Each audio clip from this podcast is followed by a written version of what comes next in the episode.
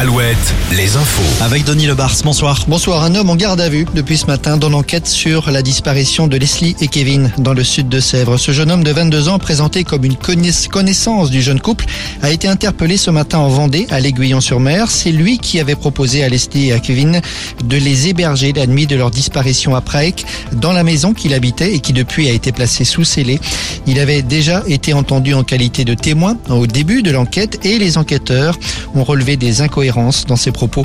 Précisons qu'il avait par ailleurs participé aux recherches effectuées début janvier à Prague. La grippe aviaire et cette annonce du ministère de l'Agriculture, les élevages de volailles vont pouvoir être à nouveau repeuplés, mesure qui pourra s'appliquer dès ces prochains jours, mais pas dans tous les élevages. Elle ne concerne pas les communes présentées comme les plus denses en termes d'élevage de volailles. En Pays de la Loire, par exemple, cela représente 45 communes. Pas de surprise, le projet de loi sur la réforme des retraites a été adopté en commission au Sénat.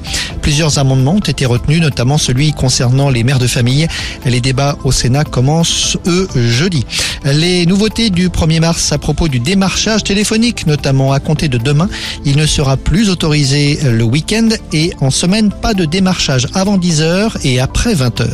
Et puis le Covid, avec cette décision du gouvernement annoncée aujourd'hui. À compter de demain, les tests Covid ne seront pas remboursés intégralement s'ils ne sont pas prescrits par un médecin. Une mesure qui ne concerne qu'une partie de la population. Pour les mineurs, pour les plus de 65 ans et pour les personnels soignants, le test sera euh, intégralement remboursé même s'il ne fait pas l'objet d'une prescription.